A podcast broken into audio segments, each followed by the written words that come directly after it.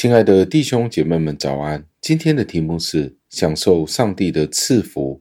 经文出自于提多书一章十五节，经文是这样说的：在洁净的人，凡物都洁净；在污秽不信的人，什么都不洁净，连心地和天良也都污秽了。感谢上帝的话语。加尔文在这一段的经文有这样子的解释。他说：“我们必须坚定、忠心捍卫我们的自由。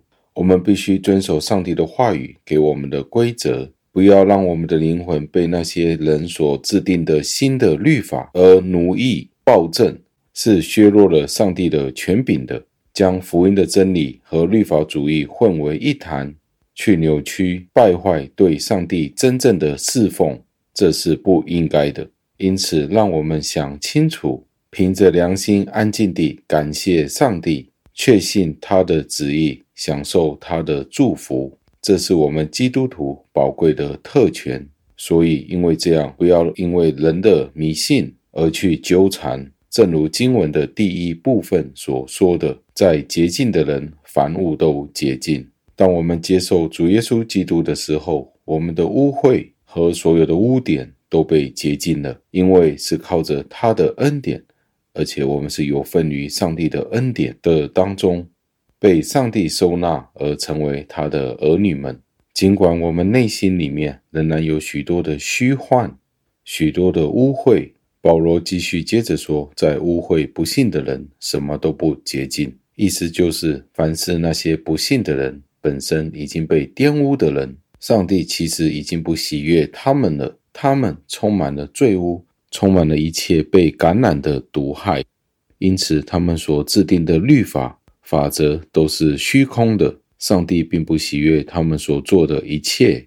事实上，上帝是厌恶这些人的方式。这些事情对我们来说是非常显而易见的，因为虚伪在我们心里面是根深蒂固的，以至于我们很容易忽视这些事情。我们应该坦然地承认。只有当我们心里面没有污秽邪恶，我们才可以取悦服侍上帝。最后，让我们默想：恶人是无法取悦上帝的，因为他所做的一切都是污秽和可憎的。另外一方面，当义人想要讨好上帝的时候，他的义其实不是来自于他自己，而是来自于耶稣基督。耶稣基督洗净他们一切的不义。以至于他们在上帝面前成为纯洁。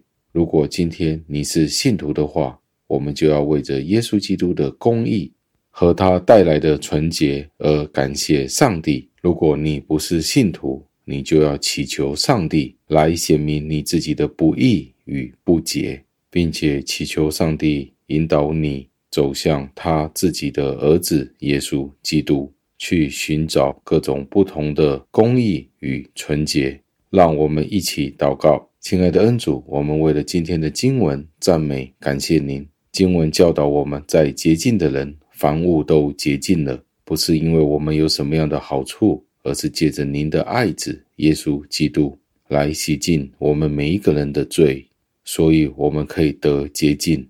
我们赞美感谢您，感谢您听我们的祷告。奉我主耶稣基督得胜的尊名求的，阿门。